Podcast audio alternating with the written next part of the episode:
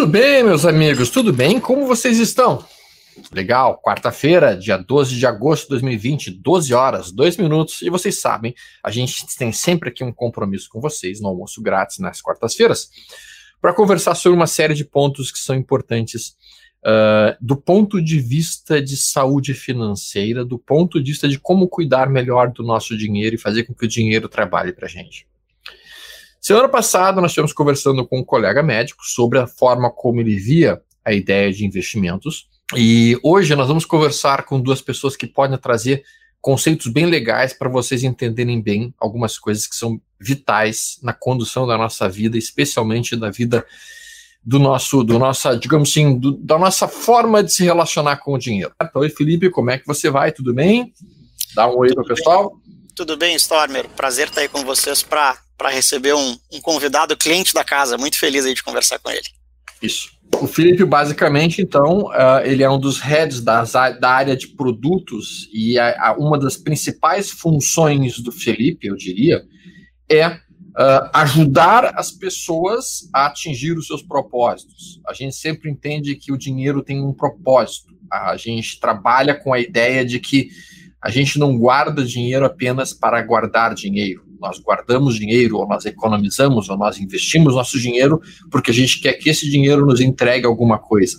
Seja a faculdade de nossos filhos, seja a nossa aposentadoria, seja eventualmente um, um, uma, uma forma de vida mais, mais tranquila, mais amena. E por isso tudo, então, nós vamos agora uh, convidar para conversar com a gente o Rafael Ferreira, que é um colega também lá de Goiânia, Opa, Rafael, tudo bem? Rafael Junqueira, desculpe. Rafael Junqueira, colega lá de Goiânia, dermatologista, né, Rafael? Como é que vai? Tudo, bem? Tudo bem, Storm. Tudo bom, Felipe? É um prazer estar aqui com vocês. É, enfim, eu sou médico dermatologista e estou à disposição para ajudar aí no que for preciso.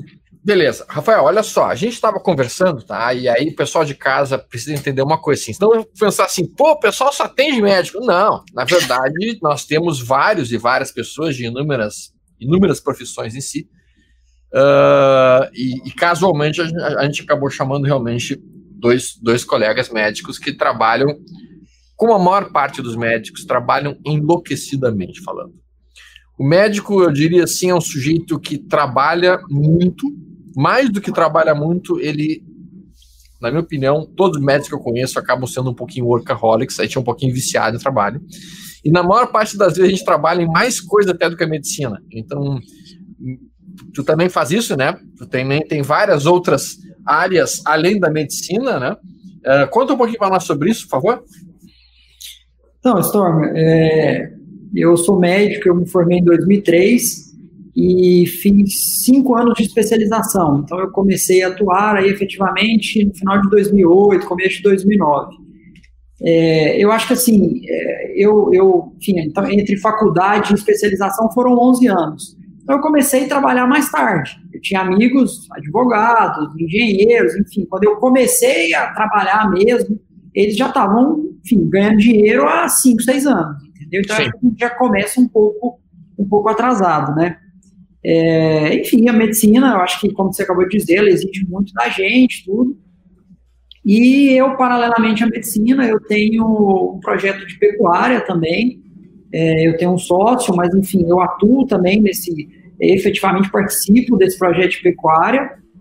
É, tenho uma empresa de, de equipamento de pesca, cara, uma empresa de, em Londrina de, de, de equipamento de pesca. Isso pesca sempre foi um hobby meu, mas acabou virando um trabalho em algum momento. E eu também ajudava muito, é, enfim, nessa empresa. Hoje eu me afastei um pouco, e até por, por falta de tempo, enfim, hoje tem um sócio meu que, que toma conta disso aí. É, e, e tenho dentro da medicina, eu sou professor da faculdade, é, eu sou hoje presidente da Sociedade Brasileira de Dermatologia do Estado de Goiás, enfim, então a gente acaba tendo muita coisa, né? E em algum momento eu resolvi que eu, eu precisava investir na bolsa de valores também, entendeu? É porque, enfim, tá todo mundo investindo, eu também tenho que investir na bolsa de valores, né? E cheguei até, Storm, é, fazer um curso seu, eu fui em São Paulo, acho que em 2018, eu fiz um hum. curso seu em São Paulo, muito bacana, por sinal, e comecei a me, me aventurar é, em, em, comprar ações, enfim, sabe? Só que eu comecei a perceber que, que é, eu acho que, como tudo, a gente tem que se dedicar, a gente tem que estar. O mercado financeiro, acho que exige muito da gente, entendeu? É, eu, enfim, é, é, é eu, eu ficava ligado na, nisso o tempo todo, queria ficar ligado entre um paciente e outro, eu tinha que pegar meu celular e tinha que entrar no celular para olhar como é que estava a ação tal, isso, aquilo, enfim. E isso não estava me trazendo resultados financeiros, entendeu? E trazia estresse. E, e, tremendamente, sabe? Isso começou a me fazer mal emocionalmente, sabe? Pessoal, Começou... esse, deixa eu interromper um pouquinho, porque eu quero, eu quero fazer um, um, um entre parênteses aí do que o Rafael está mencionando. O que o, o que o Ravel está mencionando, e é importante que os amigos de casa percebam, é uma coisa que acontece com muitas pessoas. Elas começam a querer entrar na bolsa e elas não querem entrar na bolsa como investidoras, elas não querem entrar na bolsa como, por exemplo, uma carteira de dividendos, ou eventualmente até mesmo ganhos nominais em uma empresa fantástica, elas querem operar como traders. Hum. E aí aquilo traz uma carga de estresse e uma carga de atividade que muitas vezes sobrecarrega dramaticamente a pessoa. E aí, aquilo que era para ser uma solução torna-se um problema a mais na vida da pessoa. Desculpa, Rafael, pode continuar, por favor. Não, é, foi exatamente isso, entendeu? Eu comecei a perceber que isso estava me trazendo, é, na verdade, não estava me trazendo lucro, não, e estava me trazendo um estresse emocional muito grande, sabe? Porque eu, eu, eu queria fazer bem feito, então eu queria te assistir é, no domingo, eu queria assistir o Biz e o Thiago todo dia, sabe? Enfim, eu não tinha tempo, eu tenho, tenho minhas outras coisas, tudo. E comecei a perceber que vários amigos médicos que faziam meio que a mesma coisa, no final das contas, ninguém tinha muito resultado, entendeu? Ninguém, sabe? Ninguém tinha resultado. É, na verdade, os caras gostam de falar assim, pô, ganhei uma grana na Petro, não sei o quê, mas não conta quanto perdeu na outra, entendeu? Exato. Então, e falei, não, eu não vou, eu vou parar, eu não quero, não vou fazer um negócio desse jeito, entendeu? Foi quando o Pedro, é, que trabalha com vocês, eu, eu conversei com o Pedro, até por uma indicação de um primo meu, que meu primo é já é um cara, tem um perfil totalmente diferente, ele tem, tem tempo para isso, ele é, enfim, ele, ele é cliente de vocês, mas ele toca os negócios dele, mas é diferente, é um cara muito bom nisso, e me indicou o Pedro, é, e eu comecei a conversar com o Pedro e passei isso para o Pedro. Falei, Pedro, eu não dou conta de tocar isso, eu preciso, de, eu preciso que vocês me ajudem, entendeu?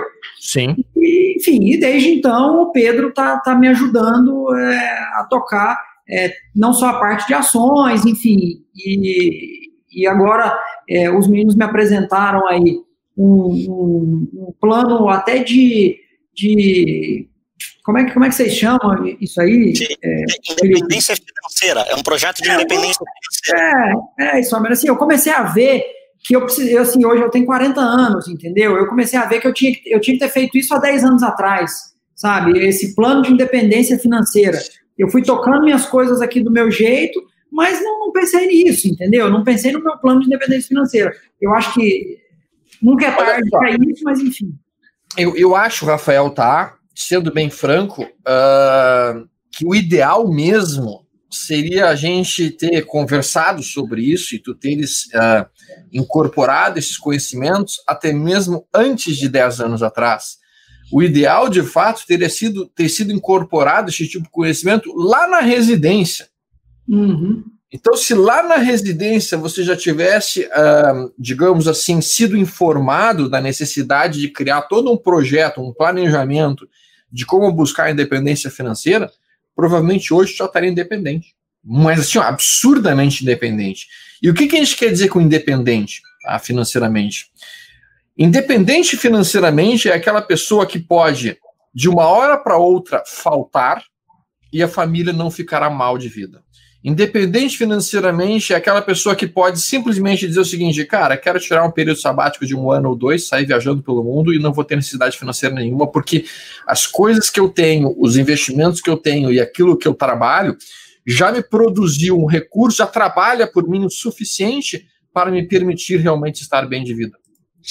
Então, todas essas coisas que são aquilo que a gente vai, digamos assim, trabalhando em termos de investimentos, vamos prover uh, o que, que a gente vai estar tá ter, em termos de custos de vida. E é natural que quanto mais cedo a gente começa, como você bem mencionou, se tivesse começado há 10 anos atrás, teria sido melhor.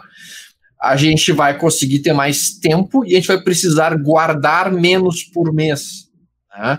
Se a gente começa um projeto de independência financeira muito tardiamente, há uma necessidade de guardar mais por mês, porque a gente tem menos meses disponíveis e a gente tem menos meses em que os próprios juros compostos não vão estar nos ajudando tanto.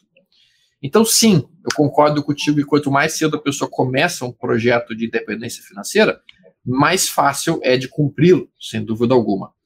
Mas aí como é que foi isso? Uh, tu percebeu que tu tá com 40 anos, eu, no caso eu tô com 10 anos a mais que, que você, no caso, e daí você pensou, cara, eu tenho que começar a me preparar para, uh, eventualmente, quando é que eu parar, quando é que eu aposentar. Foi isso que tu percebeu ou como é que foi diferente isso? Não, é, foi isso, isso também, entendeu? É, mas eu, eu percebi também, só o seguinte, cara, eu, eu acho que é, hoje dentro da, da medicina, por exemplo, eu sou dermatologista, é, mas dentro da dermatologia tem um cara que mexe só com câncer de pele, aí tem um cara que mexe só com estética, o outro mexe só com psorias, enfim. E, cara, não adianta a gente querer, sabe, ser bom em tudo. Não tem jeito, Sim. é impossível, sabe? Sim. Então, assim, é, eu, eu, eu, comecei a perceber muito isso. Hoje, o meu projeto de pecuária, a gente está cercado de pessoas, assim, que são os, os, os, os craques do negócio, entendeu? O cara que mexe com a nutrição do, dos animais lá de pecuária é um cara foda, entendeu? Então, eu comecei a perceber isso, sabe? Eu não tenho capacidade, não tenho tempo para tocar os meus, os meus investimentos sozinho, entendeu? Sim, e, aí. E, e, na verdade, isso me chamou mais atenção, sabe? Foi, eu falei, não, eu preciso de alguém que me ajude a tocar isso aqui e alguém que faça isso o dia todo, sabe? Os sim. caras estão bons nisso, né? Sim. É, e, e, aí, e, junto com isso, é, os meninos vêm me falando, aí o Pedro, o pessoal, o Felipe vem me falando essa história de independência financeira, a gente fica muito assim, ah, não, eu tenho meu negócio de pecuária, eu tenho isso, eu tenho aquilo, mas são coisas que, é o que você falou, se eu quiser tirar um ano sabático agora, o meu, meu projeto lá não vai conseguir manter meu dia a dia. O que é. mantém meu dia a dia, que paga minhas contas, é a medicina hoje, entendeu? Rafa, Aí, aí, nisso, nisso eu queria fazer um ponto, Rafa, porque a gente, a gente conversou recentemente para montar esse projeto contigo, e, e, e, aí tu trouxe na tua fala uma, uma questão bem interessante, né? É, embora o guardar dinheiro em investimentos ele tenha começado mais recentemente, mas já há algum tempo tu dedica uma boa parcela dos teus ganhos para negócios que tu também chama de investimentos. Isso está na, tá na tua própria fala quando a gente conversa, né? Tu investe na pecuária, tu investe na tua loja de pesca, ou seja, assim, são questões que tu também trata como investimentos e está super correto, porque são investimentos no teu planejamento, no teu planejamento de vida, no teu crescimento patrimonial, mas uhum. a grande questão é a gente conseguir mapear isso ao longo do tempo para quantificar o retorno que esse investimento está proporcionando em relação ao quanto você colocou lá né? Porque às vezes a gente, legal, eu estou investindo na pecuária, bacana, mas se amanhã eu quiser parar de ser médico, o que eu já investi na pecuária me propicia um retorno suficiente para eu abdicar da minha receita como dermatologista, então a gente começar a fazer esse tipo de conta e é literalmente fazer conta, né? O quanto eu estou colocando, o quanto está me dando de retorno. Muitas vezes em negócio como pecuária ou uma loja, você fazer isso ao longo do tempo é um pouco mais difícil quantificar. Agora, o recurso que está guardado em investimento, ele é muito objetivo, né? Você tem X, esse X uhum. vai render algo, logo você vai ter tanto de receita, mensal, semestral, enfim, a forma como você vai querer tirar. E exatamente aí no planejamento que a gente estava montando, o que eu acho que é interessante aí compartilhar, talvez com quem está nos assistindo, é que o que a gente está tentando fazer agora, né? A gente está tentando, junto com você, montar um planejamento que te permita viver da renda que os seus investimentos vão gerar, pelo menos para suprir boa parte dos teus custos, sem você dilapidar o patrimônio que você acumulou. A loja, a pecuária, o teu gado. É mais ou menos por aí, Rafa? Exatamente, é isso aí, entendeu? A gente fez as contas e eu vi que eu tenho meu projeto de pecuária, que eu acho que é um negócio que, ah, um negócio legal, tudo, mas eu começaria é, é, é, dilapidar isso aí de uma forma rápida se eu precisasse viver disso mensalmente, entendeu? Então eu preciso de alguma coisa que, que, que me que, me protege, que protegesse até o meu, meu patrimônio, vamos dizer assim, entendeu? É... Sabes que uma coisa que acontece bastante é o seguinte, né? A pessoa vai produzindo uh, o seu dinheiro ao longo da vida, seja como médico, seja como dentista, seja na profissão que ele executa. e aí ele vai achando que automaticamente ele está garantindo o seu futuro. Né? Na medida que ele vai produzindo dinheiro e que ele vai, ah, digamos assim, construindo a sua carreira. Mas o que muitas vezes acaba acontecendo é que à medida que a pessoa vai progredindo na vida, o seu custo de vida também vai subindo.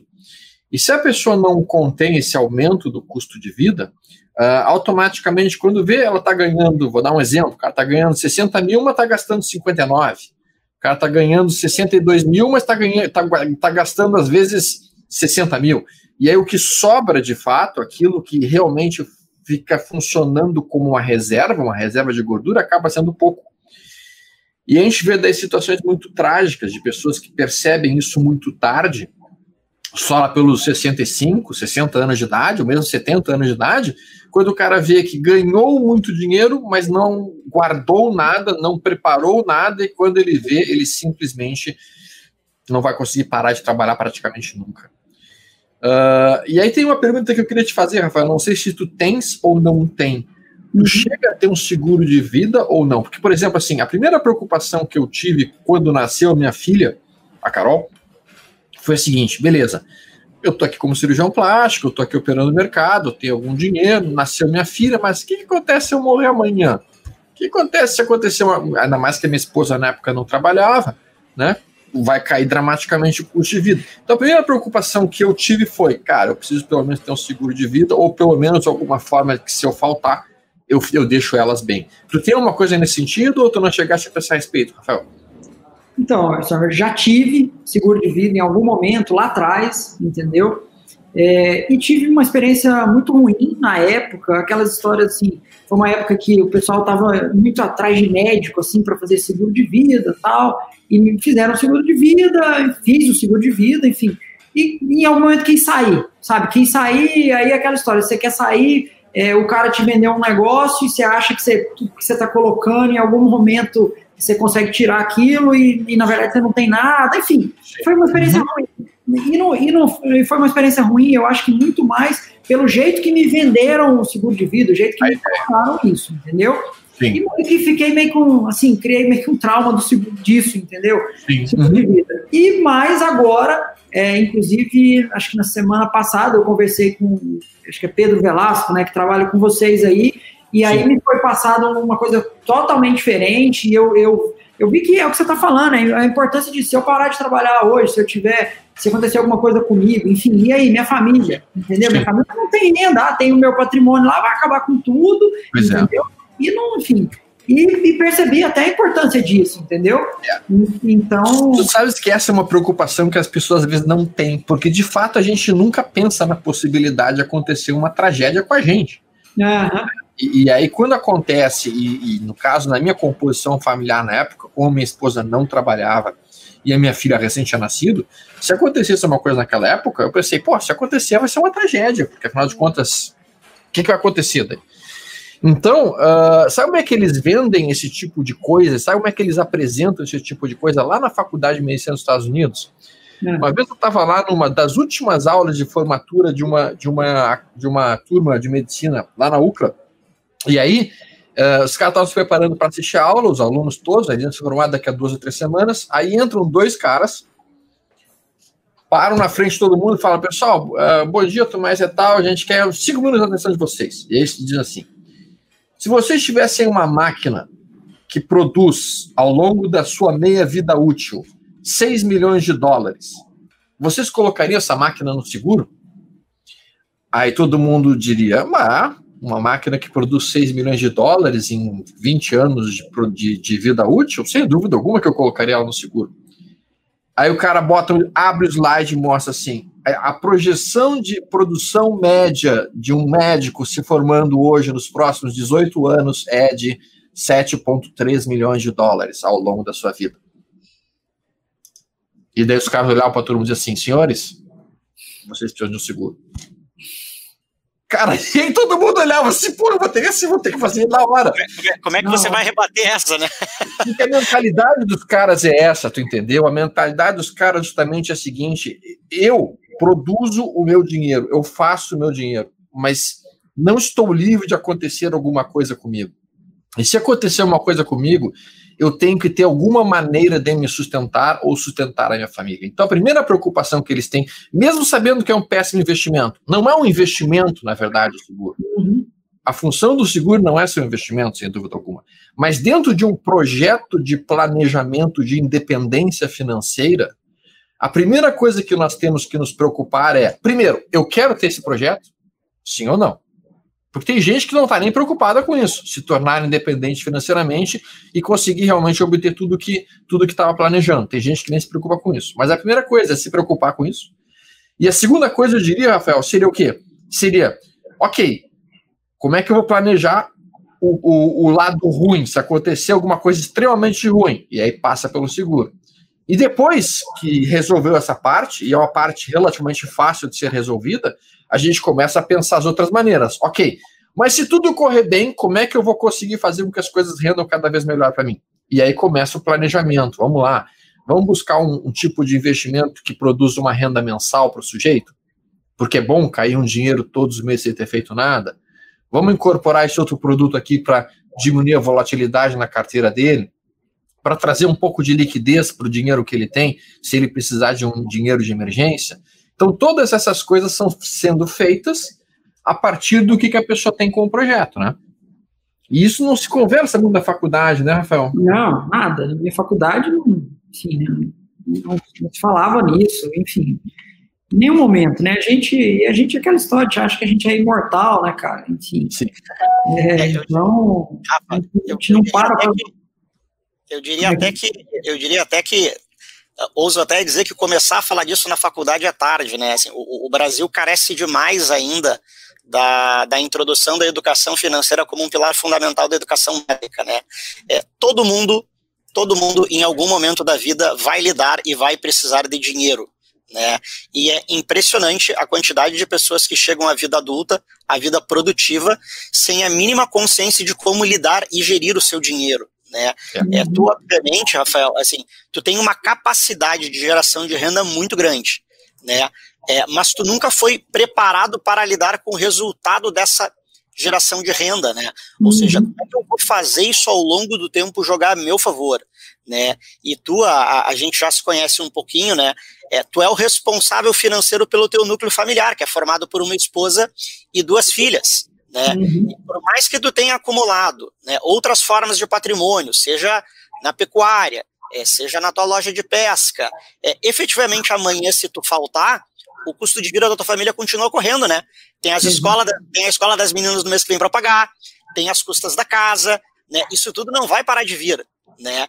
Então é, é nesse ponto aí que a questão da de não pensar só o planejamento financeiro no caminho feliz, né? Ou seja, é, o Rafael, ao longo dos próximos 10 anos, conseguir guardar o volume financeiro que a gente projetou, né? Para lá, aos 50 anos, ele ter investimentos que ou vão lhe dar renda, ou vão propiciar um saque que vai suprir o custo de vida mensal dele. Mas é se preparar também para o caminho da coisa deu errado, né? E aí, se a coisa deu errado, né? O, o, a questão que eu vejo, infelizmente, é que esse tipo de conversa que a gente está tendo aqui, que e seria fundamental que esse tipo de conversa existisse nas faculdades, mesmo nas escolas, mesmo uh, no ensino médio com as pessoas, ele não é atraente porque ele é, ele é, um, ele é um planejamento demorado, ele é um planejamento longo, não é uma coisa para deixar o cara rico daqui a um mês, ou dois meses, ou três meses. Não é uma promessa de enriquecimento instantânea, como que realmente atrai grande parte das pessoas. Dá like, né, Stormer? Falar disso não dá like. Não, exatamente, não dá like, né? Mas deixa eu perguntar uma coisa para ti, Rafael, que eu acho que é importante. Uh, durante todo o teu processo de, de trabalho dentro da medicina, tu foi fazendo bastante parecido comigo, né? Só que a diferença é que ao invés de, ao invés de eu focar o meu dinheiro, o capital que eu estava colocando, por exemplo, em pecuária ou mesmo numa loja uh, de, de pesca, eu acabei focando muito no meu negócio, na minha atividade de medicina e ao mesmo tempo também dentro do mercado, operando positions e operando eventualmente os papéis que eu estava trabalhando e também na parte de educação, que eu também toquei bastante. Uh, e que eu considerei também como investimentos. Né? Então, sim, quando a gente investe o nosso capital em uma empresa, mesmo que seja uma empresa não correlacionada diretamente com a profissão que a gente tem, é um tipo de investimento. A dificuldade que existe, e é importante que as pessoas que estão nos ouvindo em casa tenham em mente, é que os investimentos a gente pode classificá-los em investimentos líquidos ou investimentos imobilizados. O que, que é um investimento imobilizado? O investimento imobilizado é aquele típico investimento que a gente até pode ter, pode adquirir, mas quando a gente precisa do dinheiro amanhã, ou mesmo daqui a dois ou três dias, ou mesmo daqui a um mês, a gente não consegue ele facilmente. Então, esse é um tipo de investimento imobilizado. Quando a gente vai imobilizando muito o nosso dinheiro, nós vamos ficando cada vez mais, uh, digamos assim, presos e automaticamente menos livres, por impressionante que pareça. Por exemplo, se eu decidisse pegar todo o meu dinheiro amanhã, transferir para a Europa e morar em Portugal, eu teria perfeitamente possível de fazer isso, porque grande 90% do meu capital hoje está em coisas não mobilizadas. Nem todo mundo consegue fazer isso, porque muitas pessoas estão já imobilizadas em grande parte do seu capital. Então, quando a gente fala de independência financeira, a primeira coisa que tem que perguntar para a pessoa é: onde é que você quer estar daqui a 5 anos e daqui a 10 anos? Porque a partir disso o cara começa a desenhar o seu projeto. Né? E, e, a partir disso a gente começa a desenhar, ok, o cara quer se aposentar daqui a 10 anos. Então tá, então a gente tem que começar a juntar a quantidade de capital necessária para prover a ele uma boa qualidade de vida daqui a 10 anos. Daqui a pouco o cara pode dizer, não, eu quero que esse dinheiro seja guardado para daqui a gastar ele completamente na faculdade, ou eventualmente na compra de um apartamento, né, na compra de uma casa daqui a 5, 6 anos. Enfim, os projetos de vida e a forma de planejar o seu dinheiro parte de como você quer ter e como você quer estar daqui a 5 ou 10 anos. E aí, dentro desse conceito, Uh, eu acho que vale muito a pena, Rafael, tu dar uma olhada naquele vídeo que a gente colocou agora na pandemia, que é o legado financeiro. Não sei se já chegaste a fazer esse treinamento, cara. Uh, já que tu tem duas meninas, cara, eu acho que para nós é uma obrigação que a gente tenha, ou que a gente pense em comprar ações de longo prazo para nossos filhos e filhas, que é o que eu faço sistematicamente todos os meses um pouquinho né? Uh, com a formação de uma carteira, mas é uma carteira não de trading, é uma carteira de longo prazo. É uma carteira em que eu estou comprando, por exemplo, VEG, em que eu estou comprando Itaúsa, por um prazo de 5, 10, 15 anos, né? sem nenhuma pressa de me desfazer da posição. Eu não vou ficar querendo comprar e vender tudo aquilo todo o tempo, mas eu vou realmente alocar um capital mensal todos os dias para elas, para ela, no caso, Uh, e isso é uma coisa que eu acho que faz muito sentido para grande parte das pessoas do país hoje. Talvez mais sentido até do que ser trader. O que, que tu acha sobre isso, Rafael? Não, eu concordo. Eu, eu tinha conversado, conversei isso com os meninos, até com o Pedro aí, exatamente isso, entendeu, Stormer? É, que eu precisava de fazer alguma coisa para as minhas filhas, entendeu? É, e, e, assim, a sugestão foi exatamente essa, sabe? A gente comprar ações, enfim, de, de, longo prazo, ou enfim, começar todo mês colocar um pouquinho, entendeu? Até fiz um compromisso com, com o Pedro, que todo mês eu vou colocar X aí para a gente fazer isso, entendeu? Então, assim, nós já começamos isso, o Pedro me cobra, Rafael, hoje é dia, entendeu? É, e aí, enfim, eu, eu, preciso garantir isso aí. É, eu, eu, acho que médico, médico, Stormer, é, você sabe, trabalha muito, né? E, e, ganha, e, ganha, bem, cara, sabe? A medicina hoje talvez Sim. seja o curso que você terminou ali eu acho que se você não tiver preguiça, você vai ganhar bem, sabe? Não tem jeito. Mas meu pai, meu pai é médico também, meu pai até brinca, ele fala assim que, que doutor não, não lê o livro do tio Patinhas, entendeu? Então doutor não sabe, sabe guardar ninguém. E é isso mesmo, sabe? A gente sabe, a gente sabe trabalhar, a gente sabe trabalhar, entendeu? E outra coisa, eu acho que, eu acho, cara, a gente tem que, assim, eu sou especialista num, num negócio aqui, entendeu? Então o cara vem aqui e quer falar, não, o Rafael é especialista nisso aqui. Cara, eu não sou especialista no mercado, nada disso, entendeu? Eu acho que é muita prepotência eu querer saber, não, eu vou botar meu dinheiro aqui ou ali, ou enfim. Sim. Então, acho que.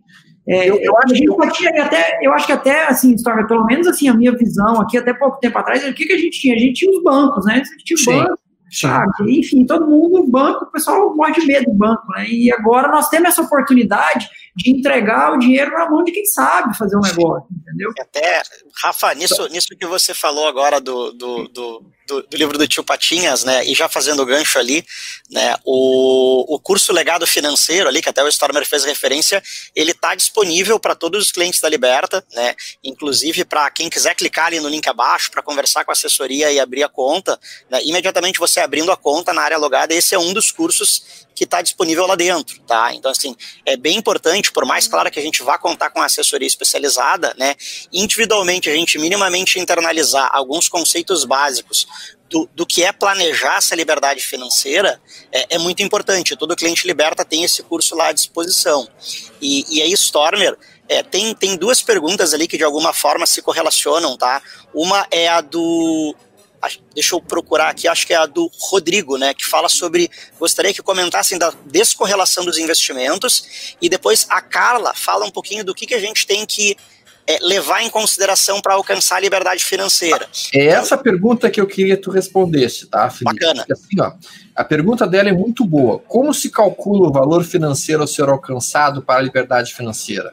variáveis, idades, estilo de vida, custos fixos? Acho que é uma pergunta muito bem formulada e muito útil e que a gente pode então responder dando exemplos práticos. Vai lá, Felipe, tudo contigo, cara. E assim, ó, só, só comentando uma coisa que o, uma coisa que o Rafael comentou e falei que é importante, tá? Galera, aqui no escritório eu posso ser, digamos assim, um dos maiores experts em ações, em renda variável. Mas eu entendo muito bem que eu não tenho como saber tudo de todas as áreas do mercado financeiro. E é por isso que a gente tem pessoas como o Ures, a gente tem pessoas como Felipe Azevedo, a gente tem um especialista em fundo imobiliário, tem um especialista em, em, em crédito privado, tem um especialista em taxa de juros, tem um especialista para cada área, porque é justamente isso que o Rafael disse. Hoje o mercado financeiro está tão diversificado que se você tentar fazer de tudo, você não vai fazer tudo de uma maneira absolutamente perfeita. Por isso que a gente chama, chama especialistas em cada uma dessas áreas. Mas, Felipe, como você responderia para Carla isso? Como é que se calcula o valor financeiro se alcançar para a liberdade financeira? Legal, assim, a resposta para Carla, na verdade, ela começa, ela começa sendo respondida pela explicação ali do Rodrigo da descorrelação dos investimentos, né? Então, assim, a primeira coisa que a gente faz quando vai montar um planejamento financeiro de longo prazo é a montagem primeiro de uma carteira resiliente ao longo prazo. Né? E como é que você monta uma carteira resiliente a longo prazo? Ela bem diversificada, de acordo com o perfil do investidor, da pessoa que está fazendo esse planejamento. Ou seja, não é só eu planejar quanto o Rafael, por exemplo, quer ter no futuro. É eu conseguir planejar e mostrar para ele o quanto ele tem de apetite e o quanto ele aceita de risco de ver esse dinheiro variar ao longo do tempo. Então, a descorrelação dos investimentos, ela se dá exatamente nesse ponto, né? Eu tenho uma carteira equilibrada que quando alguns ativos estiverem com uma boa rentabilidade, né, eu vou ter ativos que vão estar tá contrabalanceando e eventualmente não performando tão bem. O exemplo mais simples aqui que a gente dá é a questão da da bolsa e do dólar, né? Então, muitas vezes, quando eu tenho a bolsa subindo, o dólar está caindo. Quando o dólar está subindo, é porque a bolsa não está subindo. Né? Então, isso é um tipo de descorrelação. Ela, obviamente, essa descorrelação ela se aprofunda para diversos níveis de ativos, né? Mas isso dentro de uma carteira, a gente sempre procura equilibrar para ter uma carteira que, no médio e no longo prazo, ela seja o mais rentável possível, com a menor volatilidade, ou seja, com a menor flutuação, aquela flutuação é que dá dor de barriga na pessoa ao longo do tempo, né? Nossa, esse mês perdi demais, nossa, esse mês ganhei demais. Então, o que a gente tende a fazer, através dessa descorrelação de investimentos, fazer essa carteira render bem com uma baixa volatilidade ao longo do tempo. Uma vez projetado esse tipo de carteira, o que, que a gente tem que fazer para alcançar a liberdade financeira? A gente tem que ver, bom, esse dinheiro que eu tenho hoje, o quanto eu tenho que aportar mensalmente e o quanto ele vai me render ao longo do tempo para chegar no montante que vai dar o valor que eu quero retirar mensalmente. Então, o, o, princípio básico ele começa assim: com que idade eu quero parar de trabalhar e quanto eu preciso para viver bem. A partir dessas duas informações, a gente faz uma conta de trás para frente até o valor que eu tenho hoje, quanto ele vai render e o quanto eu preciso guardar para chegar nesse montante que vai me dar a minha renda mensal de independência financeira. É, foi exatamente isso que a gente fez com o Rafael, obviamente levando em consideração a situação atual do Rafael e a idade com que ele quer parar de trabalhar, que é aos 50 anos, e a partir disso a gente estabeleceu, bom, Rafael, a partir desse planejamento, a partir dessa renda, a partir desse patrimônio, se minimamente tu não manter uma alocação mensal e uma transferência de recursos de X reais, esse sonho não vai ser um sonho palpável, ele vai ser um desejo que não vai estar tá embasado por efetivamente um planejamento e uma execução. Quando chegar aos 50 anos, a condição aí para tu parar de trabalhar vai ser tu vender tuas terras, vai ser tu vender teus bois, vai ser tu vender a tua empresa. Tu quer que isso aconteça? Não, eu não quero que isso aconteça. Esse patrimônio eu não quero mexer nele. Então, ótimo. Então, a partir desse montante que tu já tem, mais o montante que tu vai guardar agora todos os meses, a gente vai gerar uma rentabilidade X para tu ter efetivamente aos 50 anos o teu projeto de poder parar de trabalhar. É dessa forma que a gente faz a montagem, só, isso, claro, de forma gente... organizada.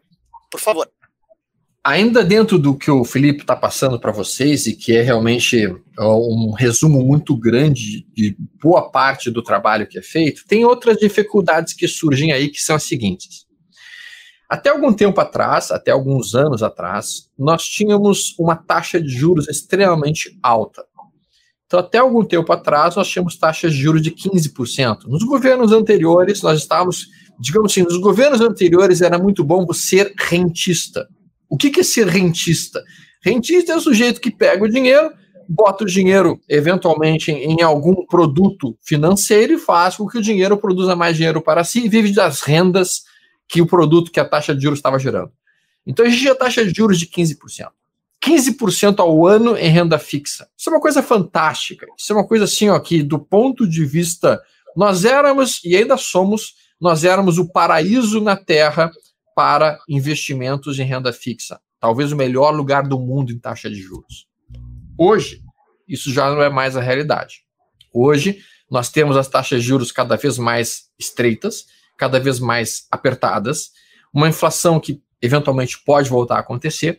Então, quando tu faz um projeto, quando se cria todo um planejamento para daqui a 10 anos, como seria o caso para o Rafael, ou mesmo para qualquer outra pessoa que vier conversar com a gente, a gente tem que levar em conta também qual que seria a rentabilidade e qual que seria a taxa de juros, qual que seria a projeção naquele momento daqui a 5, 10, 15 anos. Porque senão você faz todo um planejamento com uma taxa de juros de 15% e daqui a 10 anos a gente está com uma taxa de juros de 2% ou de 3%. E as coisas mudaram-se radicalmente. Então, todos esses planejamentos de prazo mais longo, eles implicam sim no desenho, na construção de cenários um cenário otimista, um cenário pessimista, um cenário conservador, um cenário mais agressivo. E naturalmente falando, pelo menos da forma como eu faço, quando eu desenho um projeto para um prazo tão longo, eu sempre trabalho de forma pessimista. Então, se no meu projeto eu preciso guardar, vou dar um exemplo, se no meu projeto eu preciso guardar um milhão de reais para que esse um milhão de reais me produza uma renda suficiente para me para pagar meus custos de vida, Uh, porque eu sou um pessimista por essência, eu já, eu já dobro esse valor. Eu pego um milhão e já boto para dois milhões. Porque aí, se tudo der extremamente errado com dois milhões, tem uma boa chance de eu conseguir aquilo que eu queria originalmente com um. E se as coisas derem certo, maravilha, fantástico. Então eu, eu tenho o dobro daquilo que eu precisaria. Isso, Rodrigo. Rodrigo entendeu. A ideia é colocar uma margem de segurança. Porque tem uma coisa que é difícil aqui no Brasil, duas coisas que são difíceis aqui no Brasil, é calcular onde é que vai estar o dólar e calcular onde é que vai estar a taxa de juros, né, daqui a 5, 10, 15 anos. E por isso, basicamente, eu trabalho com essa pequena margem de segurança e eu acho que é fundamental que a gente tenha isso em mente sempre, tá, Carla? Então, tu calcula quanto é que tu quer ter, em qual idade, joga isso no, numa projeção a valor presente e aí tu começa a buscar acumular esse valor através dos nos diferentes tipos de veículos de investimento que existem. É, Vamos ler outras perguntas. É, não, é, é, exatamente por aí, Stormer. E, e, e, é isso então que a gente procura é, construir efetivamente com os clientes, né? Até, até porque muitas pessoas elas têm a ideia de se preocupar com a independência financeira, mas elas nunca efetivamente pararam para calcular isso, né, Rafael? É, é, é, é, bem esse o ponto, né? É, todo mundo tem o sonho de parar de trabalhar, né? Mas assim, mas legal, o que, que eu preciso fazer para parar de trabalhar? Né? O Rafael ele pode trabalhar como um cavalo até os 80 anos, mas se em algum momento ele não parar para guardar algum recurso, nunca vai ser dinheiro que chegue, né, Rafael? Exatamente. Não, e quando aquela. A, a, quando você me apresentou até, Felipe, aquela a planilha toda, é, é legal isso, né? Porque a gente, é, vocês, vocês conseguem mostrar assim, é, que é que eu preciso? Ah, eu vou parar de trabalhar aos 50 anos e preciso ganhar X.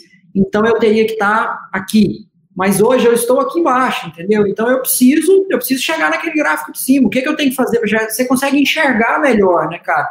Isso aí, porque a gente fica só trabalhando, trabalhando e não, e não pensa lá na frente, né? Acha que acha que acumulando patrimônio isso vai te dar, vai te dar independência financeira. E, enfim, pode ser que dê, mas você vai acabar tendo que dilapidar todo o seu patrimônio, né, cara? Sim.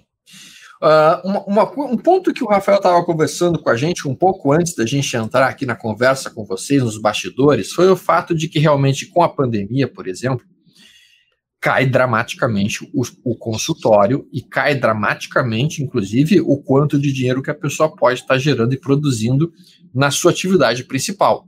Isso é uma realidade, infelizmente, para várias profissões. Então, a gente está vendo várias pessoas hoje que têm suas atividades profissionais absurdamente uh, torpedeadas pela situação da quarentena, pela situação do lockdown. E, e isso está dificultando muito as coisas para muitas pessoas. E aí reforça-se o ponto da necessidade de ter um planejamento para esses dias de chuva. Tu tinha alguma coisa planejada para isso, Rafael, ou não? Não, então, até aqui, aqui em Goiás, é, a gente, no começo da pandemia, é, o governador emitiu um decreto fechando tudo, né? Eu sou dermatologista, não, é um atendimento eletivo, então a gente teve que fechar consultório. Fiquei, sei lá, quase 40 dias sem atender. E foi quando, assim, me deu um start, assim, até para eu pensar nisso. Gente, eu há 30, 40 dias sem atender. Meus custos continuam do mesmo jeito e eu não estou ganhando dinheiro, entendeu? Ah, então eu vou lá na fazenda, vou ter que vender boi para manter o meu dia a dia. Isso eu me, eu me deu uma sacudida, assim, até para eu pensar nisso, entendeu? Falar, e no momento desse? Se amanhã acontece um negócio desse comigo, entendeu?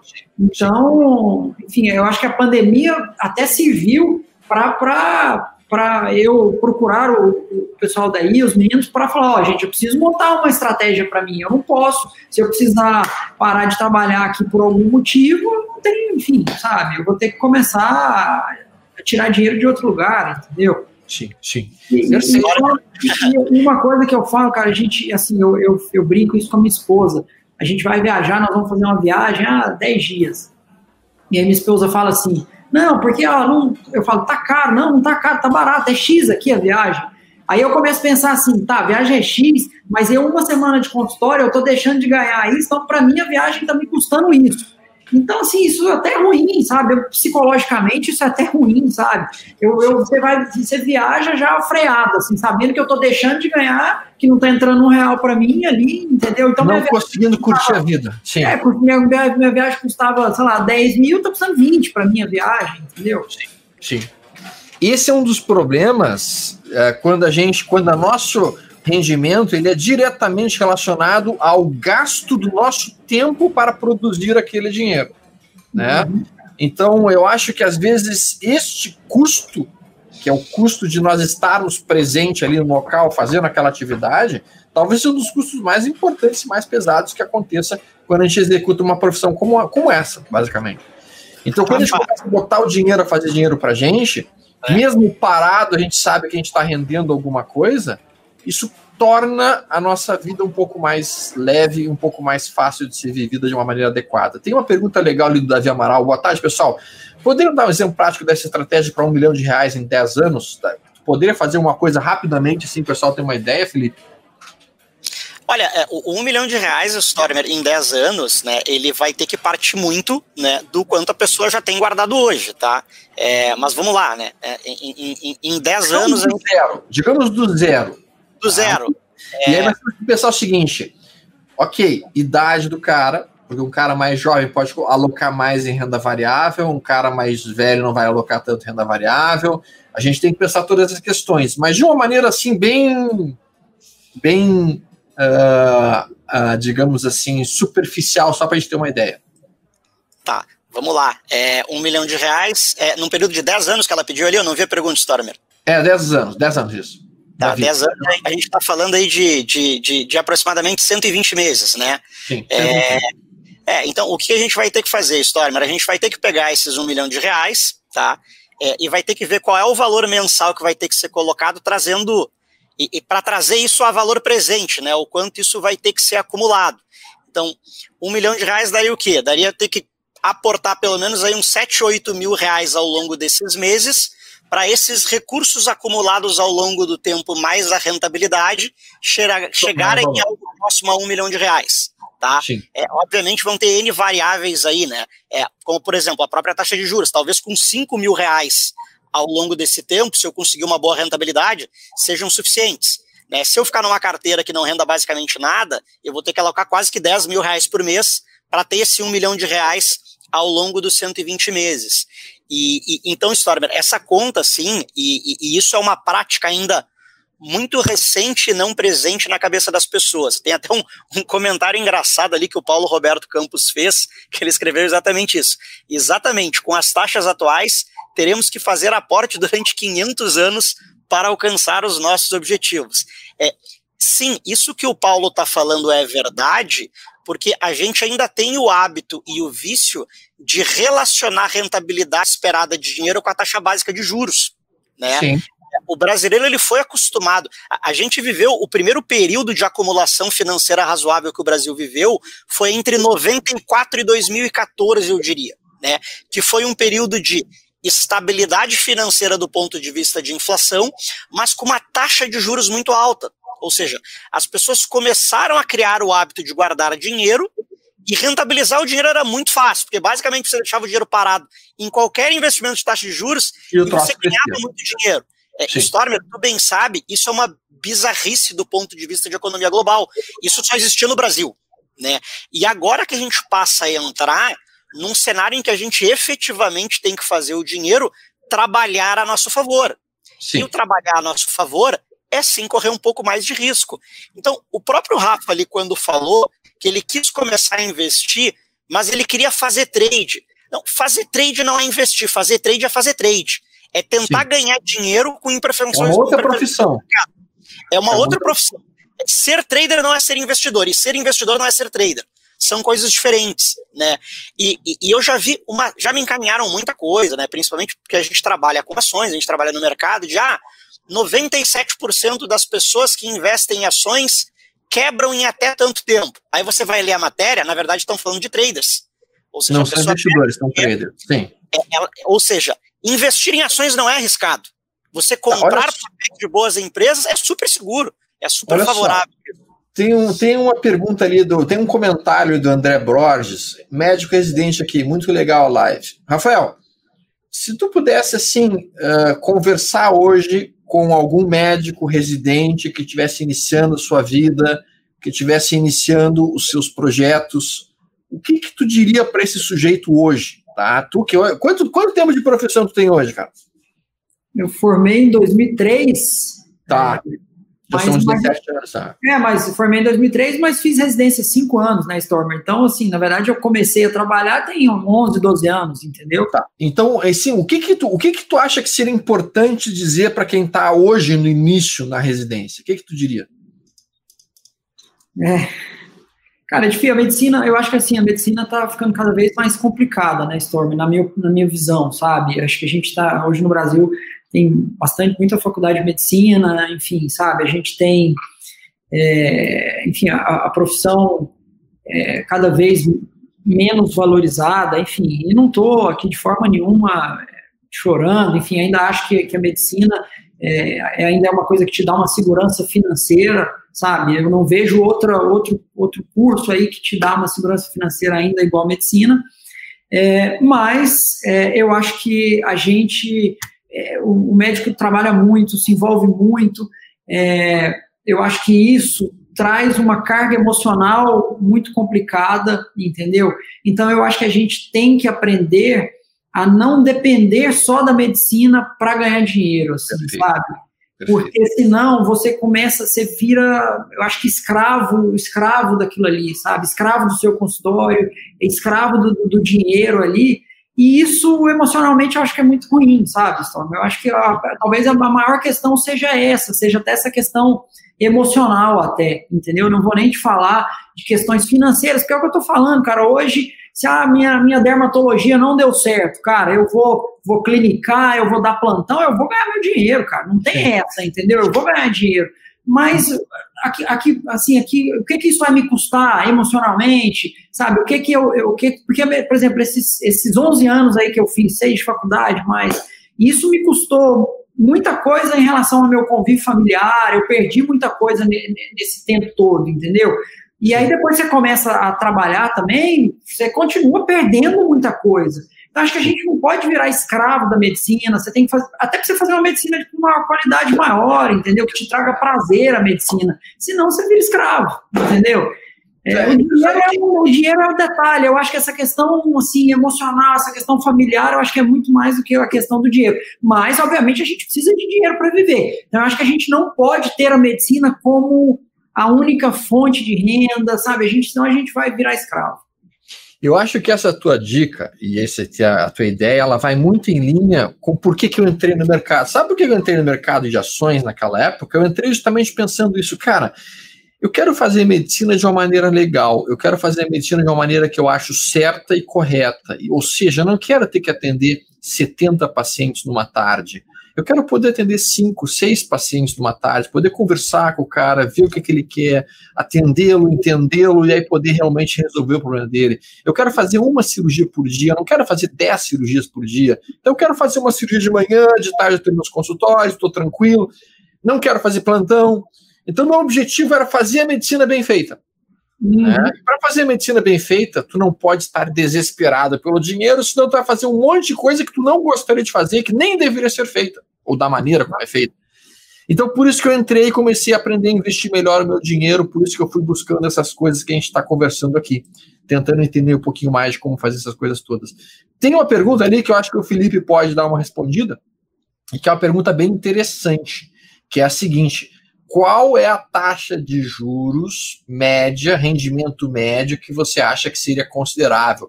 Uma rentabilidade líquida razoável para considerar daqui para frente? Pergunta do Luciano Santana Portela. Boa pergunta, Luciano. Não, legal, né? A, a, gente tem, tem, tem diferentes formas é, de responder, né, História? Mas às vezes o pessoal nos pergunta em relação à rentabilidade que a gente espera para o ano, né? O que, que é uma rentabilidade esperada para o ano? E aí a gente costuma trabalhar gerando alguma rentabilidade em cima da taxa básica atual, né? A taxa básica atual está em 2%, né? Então, hoje, se você conseguir trabalhar uma carteira gerando na casa de 5, 6% ao mês, você está sim tirando uma excelente rentabilidade. Isso, por exemplo, é mais ou menos o que os fundos imobiliários eles estão pagando de yield mensal. Né? Você deixa lá o dinheiro aplicado no fundo imobiliário, em média ele está pagando ali 0,45%, 0,5% ao mês que dá 6% ao ano. Isso é uma rentabilidade bem razoável de se buscar e de se esperar. É, ainda assim, quando a gente projeta para frente, é, a curva de juros ela até tem uma tendência ainda de se elevar um pouquinho nos próximos anos. Então a gente está projetando aí para longuíssimo prazo uma rentabilidade atual esperada na casa de 5 a 7% ao ano. Essa é a rentabilidade projetada com a qual a gente faz as projeções hoje. Isso dentro de um cenário, é, Stormer, um tanto quanto pessimista, quanto, quanto tu mesmo trouxe que é o recomendado, ou seja, é, alguma pessoa num cenário mais ufanista vai poder achar que a sua carteira vai render 10% ao mês durante 20 anos. A gente não trabalha com essa probabilidade. a gente trabalha é... com uma carteira bem mais conservadora, projetando entre 5% e 7% de retorno real ou seja, excedente ainda à inflação. Tá, olha só. Recentemente a gente teve uma reunião com vários gestores tá, internacionais, em que eles, e gestores de patrimônio, em que eles apresentavam qual é a taxa de juros real que eles têm para os clientes deles nos últimos 10 anos, nos últimos 15 anos, e que eles projetam para o futuro para os países lá fora. E essa informação pode ser interessante para o Rafael e para todo mundo que está conversando aqui. Bom, nos últimos 10 a 15 anos, esses os melhores gestores do mundo de capital de terceiros lá fora conseguem, em média, em média, entre 4,5% a 5% ao ano, ao ano uh, de taxa de juros real. O que é taxa de real? Aquilo acima da inflação. Tá? Só que eles conseguem isso lá fora como? Não é com renda fixa. É aportando uma boa parte do capital da pessoa em renda variável. Até pouco tempo atrás, nós conseguimos isso em renda fixa aqui no Brasil, assim, ó. Conseguiu, conseguiu o dobro disso. conseguiu o dobro disso em renda fixa, tá? Até pouco tempo atrás. Então, hoje, e aí o que, que eles projetam daqui para frente? Eles, eles conversando, olha, a gente acha que a taxa de juros real no mundo vai reduzir cada vez mais. A quantidade de ganho que nós vamos conseguir acima da inflação em renda fixa e mesmo em investimentos tende a reduzir. Eles comentando. Nós estamos projetando taxa de juros real de 2,5% ao ano em dólar lá fora para os próximos 5 a 10 anos. Isso colocando grana em renda variável. Não estamos falando de apenas alocação em renda fixa. Bom, aqui no Brasil, a gente ainda consegue um pouquinho mais do que isso. Mas da forma como eu leio, a gente, eu, eu deixaria uma rentabilidade provável, tá?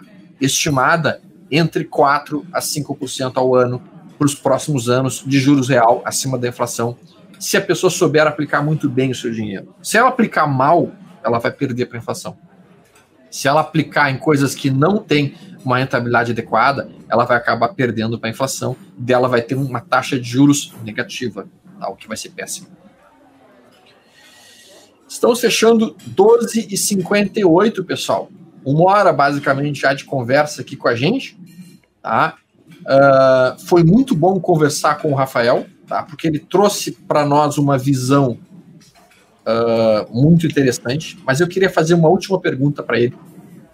Eu acho que é fundamental que, que ele responda se ele conseguir para a gente. É o seguinte, Rafael.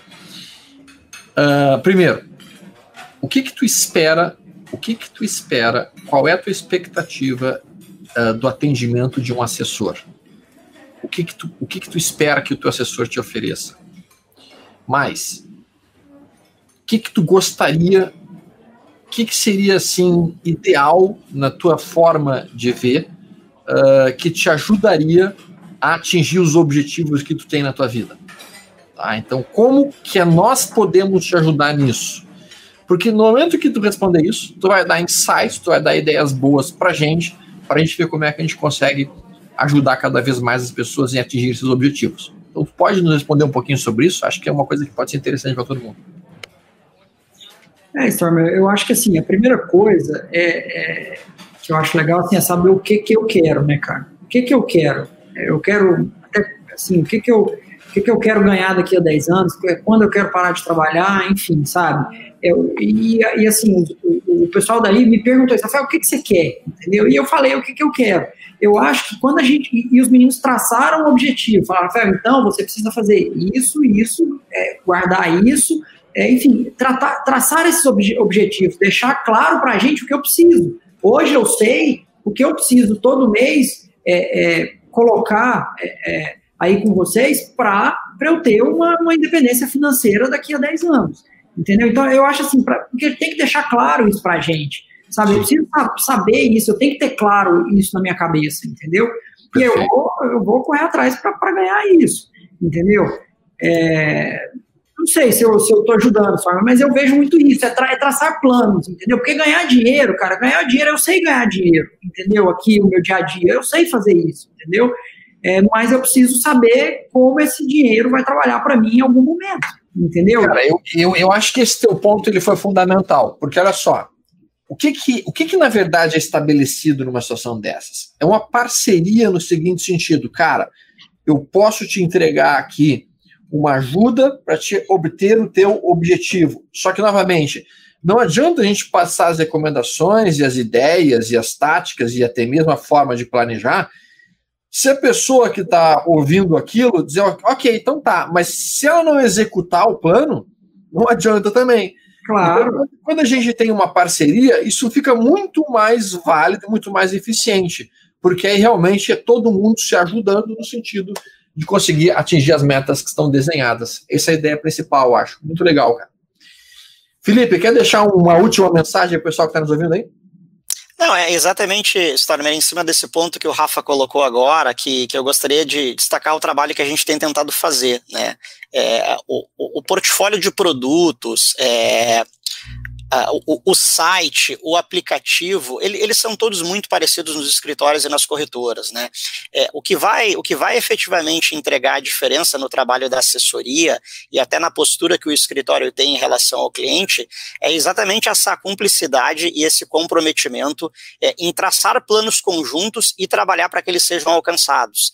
Né? Então, assim, não, não se deve escolher um escritório simplesmente pela quantidade de produtos que tem lá dentro ou por eventualmente uma taxa aqui ou lá mais barata ou mais cara. Né? É, é, é através desse trabalho conjunto, desse planejamento, que você vai efetivamente conseguir é, gerar algum diferencial para o seu planejamento de vida, é, se você entende que você precisa efetivamente de uma assessoria. É, a gente tem tentado trabalhar dessa forma. O Rafa é um cliente que está na casa já há algum tempo, é, é, é um prazer trabalhar com ele é, e espero que as pessoas realmente consigam perceber que isso é um valor agregado que a Liberta vem tentando colocar à disposição aí da, dos seus clientes. Esse seria o meu recado final. Rafael, mais alguma coisa? Não, queria agradecer, cara. Um prazer aí conversar com você, especialmente aí, Stormer. Enfim, é, e eu, eu acho assim legal, cara, porque esse negócio aí de ação tal, eu. Não é que eu também, pô, ah, eu entreguei tudo aí, enfim, eu gosto disso, entendeu? Então eu gosto de acompanhar, eu discuto muito com o pessoal daí, ah, vamos fazer isso, aquilo, é, porque isso eu gosto, é uma coisa, enfim, eu aprendi a gostar com vocês, entendeu?